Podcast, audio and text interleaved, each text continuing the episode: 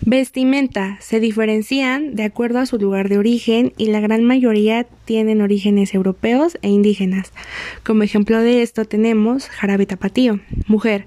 Consiste en una falda amplia y larga, así como una blusa de manga larga con listones muy coloridos. Hombre. El tradicional traje de charro, que por lo regular es de un color negro con botones y adornos metálicos de plata.